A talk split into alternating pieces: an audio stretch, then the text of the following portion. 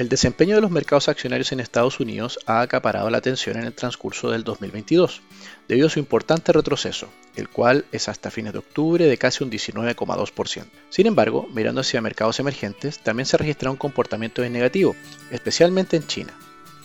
De hecho, la bolsa de Shanghai ha registrado una caída de casi un 15,4% a la fecha, mientras que su par de Hong Kong acumula una contracción de casi 29%. Por otro lado, la moneda china, que es el yuan, se ha depreciado frente al dólar en casi un 14% en igual ventana de tiempo, por lo que al evaluar los desempeños de los mercados chinos en dólares es todavía peor. En particular, las agresivas restricciones sanitarias que han aplicado las autoridades chinas este año han continuado afectando el normal funcionamiento de la actividad. Al mismo tiempo, el ajuste que ha tenido el mercado inmobiliario chino, en donde algunas empresas inmobiliarias ya han quebrado, ha derivado en un menor dinamismo de la inversión en construcción.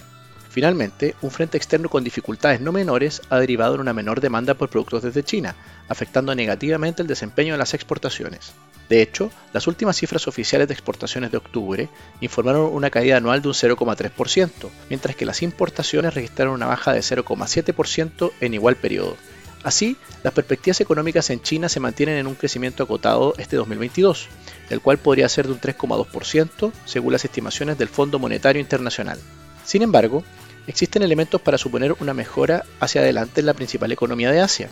En este sentido, destaca una inflación bastante controlada si se compara con el resto del mundo, lo que entrega espacios a su Banco Central para entregar un mayor apoyo sobre la economía de ser necesario.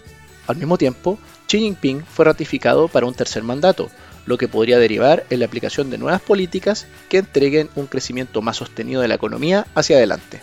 Con todo, no solo es Estados Unidos, también las decisiones en China generarán efectos sobre los mercados financieros hacia adelante.